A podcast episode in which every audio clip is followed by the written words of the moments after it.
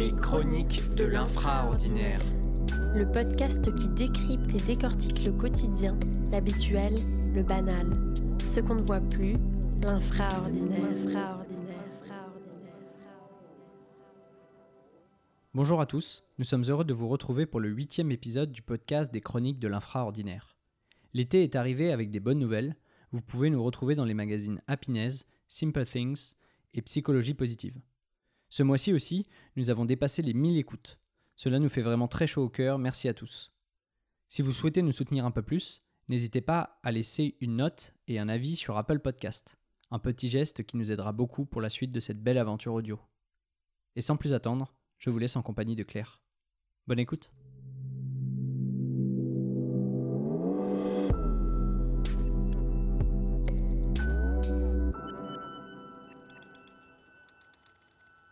Voici un infraordinaire qui s'agite presque sous notre nez depuis toujours et qui, selon les régions, voire les pays, est plus ou moins adopté par ses habitants. Certains manient bien cet art au risque d'exagérer, d'autres plus timides ne décollent que très peu les bras de la table au-dessus de laquelle ils s'expriment, les derniers ont une drôle de manière de se mouvoir, comme s'il n'y avait aucune corrélation entre leurs gestes et ce qu'ils tentent d'expliquer. Vous l'aurez compris, Parler avec ses mains est une habitude si commune. Mais parlons du chroniqueur radio, celui qui s'agite derrière son micro pour nous délivrer les nouvelles du jour avec fantaisie et que pourtant personne ne regarde. Il s'installe, tapote ses feuilles de papier pour les aligner les unes aux autres et signifie qu'il est prêt, déclenchant un léger infrason dans les haut-parleurs de la régie. Il les pose délicatement devant lui, lève les bras en prenant sa respiration, et c'est parti pour une minute trente de gesticulation gratuite et sans limite.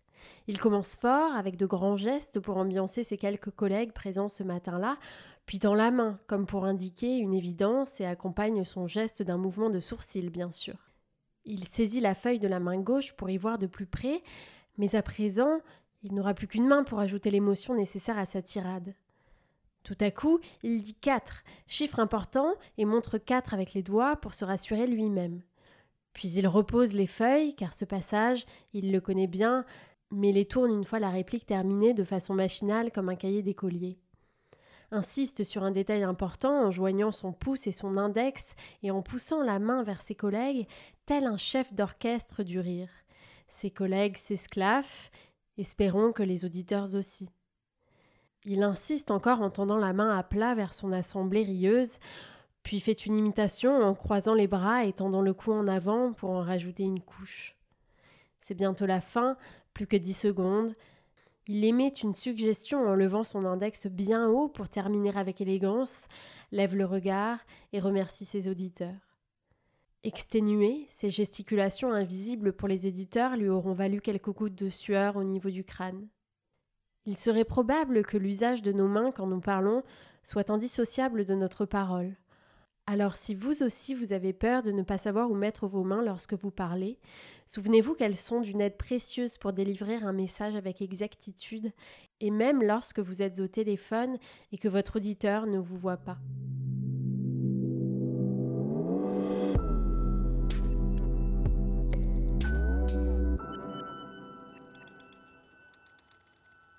Parler avec les mains n'a rien d'anodin. Pourtant, nous ne faisons que rarement attention à nos gesticulations non verbales, qui en disent pourtant beaucoup sur nous et ce que nous pensons. Qu'il s'agisse de désigner une direction, une personne, ou que l'on énumère nos différents arguments avec chacun des doigts de nos mains, elles parlent pour nous. Alors bien sûr, on pense en premier lieu aux Italiens, ceux qui parlent avec les mains en toutes circonstances et qui en font peut-être trop. Mais en observant plus finement comment nos mains complètent notre langage parlé, on se dit que cette gestuelle non verbale est universellement partagée. Mais pourquoi donc parle-t-on avec les mains?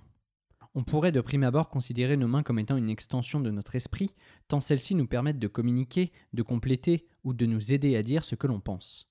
À ce propos, Aristote et Anaxagore s'opposaient déjà sur la question avec deux visions fondamentalement différentes. Le premier considérant que l'homme a une main parce qu'il pense, le second que l'homme pense parce qu'il a une main. Mais avec ça, Bon courage. Nos mains sont aussi et surtout des armes.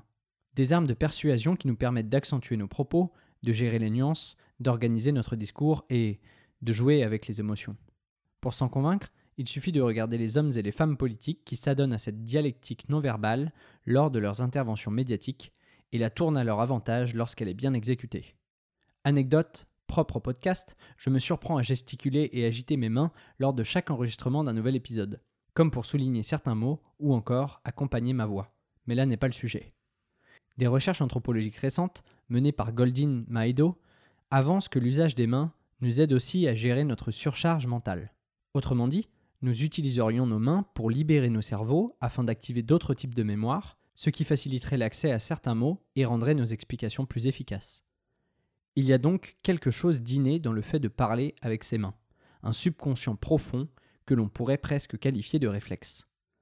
Mais revenons à nos chers Italiens dont le cliché est loin d'être enterré. S'ils parlent tant avec les mains, c'est aussi pour des raisons culturelles.